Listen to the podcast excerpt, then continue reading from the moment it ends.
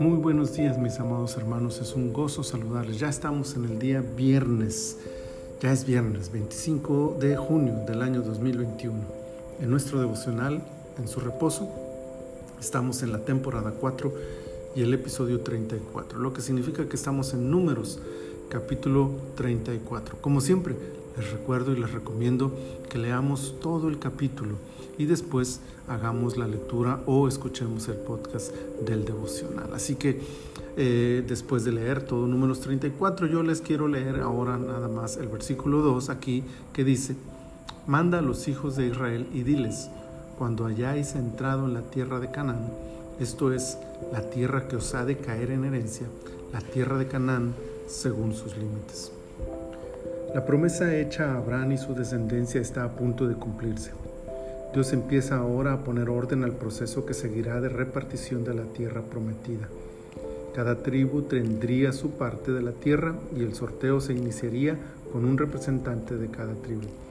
Como parte del proceso, Dios ordena los límites territoriales de la nación.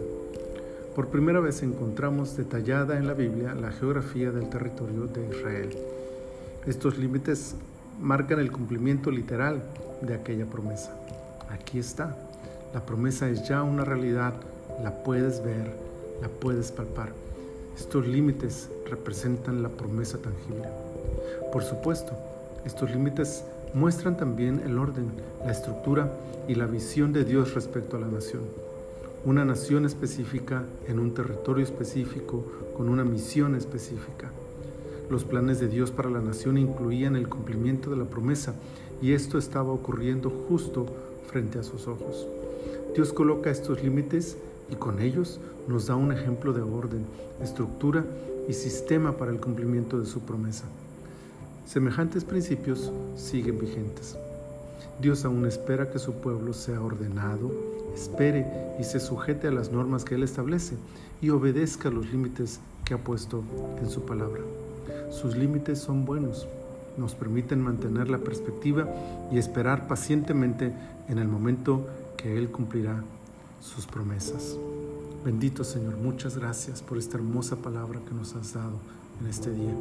Gracias Señor por recordarnos que estos límites representan el cumplimiento de tu promesa, Señor, y que al interior de ellos Dentro de estos límites están todas tus bendiciones, están todas tus promesas, están todo lo que tú has declarado a favor de tu pueblo. Señor, así que ayúdanos a mantenernos dentro de esos límites, ayúdanos a ser fieles, obedientes eh, a tu palabra para mantenernos, Señor, en este, en este ámbito, en este espacio, Señor, en el que tú nos demarcas estos límites territoriales de nuestro espíritu, pero que ahí, Señor, encontraremos bendición y vida eterna, Padre, porque para eso has establecido estos límites espirituales. Ahora, Señor, te pedimos que nos bendigas en este día, que vayas con nosotros, que nos guardes, que nos acompañes, Señor, en todas nuestras actividades y que te glorifiques en la vida de cada uno de tus hijos.